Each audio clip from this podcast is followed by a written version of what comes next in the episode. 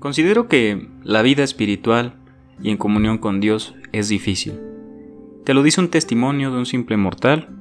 No hagas mucho caso a lo que yo creo, pero lo que sí hagas caso es a tu intuición, a lo que tu corazón te dice, a esa hambre que tienes de buscar a Dios.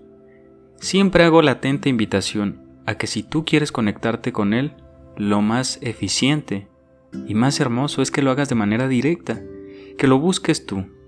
¿Cómo? Hablando con Él. Nuestro Señor nos regaló sabias palabras, una inteligencia, una conciencia para acercarnos a Él. Pero ¿qué hacemos? Muchas veces nos ensimismamos con nuestros propios pensamientos o lo ignoramos, creemos que podemos solos, que todos nuestros triunfos en esta vida es, dependen nada más de nosotros. Y no es así. Todo en esta vida está conectado, desde lo más pequeño hasta lo más inmenso e inconmensurable. Pero muchas veces no nos damos cuenta.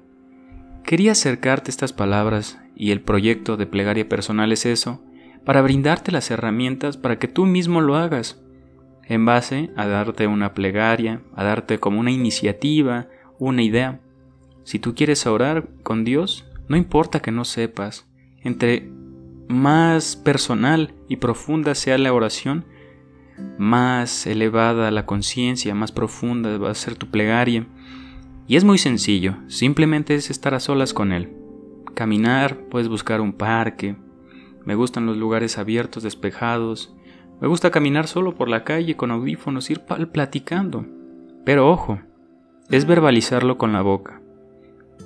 Recuerda que la tierra la creó Dios mismo, a base de palabras, tienen un poder muy grande.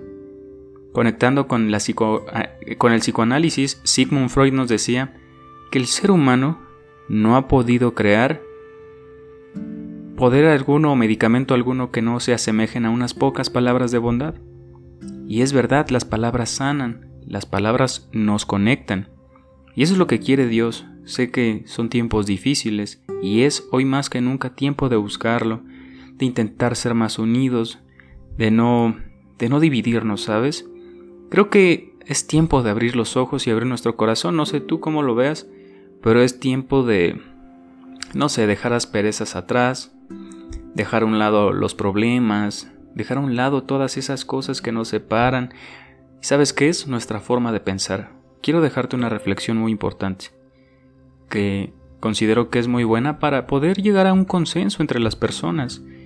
Olvídate de tener siempre la razón, enfócate en aprender siempre.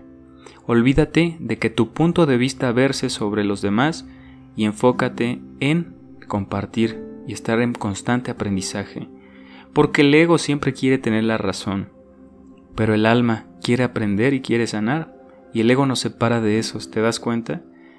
No importa que te equivoques, está bien, tienes la razón, tú ganas. Yo no la quiero. Yo lo único que quiero es estar en paz y en armonía con Dios. Comparte, sé alegre, no te autopersigas. No importa las veces que te equivoques, que hagas un comportamiento negativo que tal vez pues no está bien visto por los ojos de nuestro creador. Lo importante es las fuerzas con las que vuelves que sean más grandes y que te arrepientas de corazón y que hagas el bien no por obligación, sino por amor, porque si lo haces por amor, verás un mundo nuevo, verás detalles y las bendiciones las podrás palpar en un mundo material.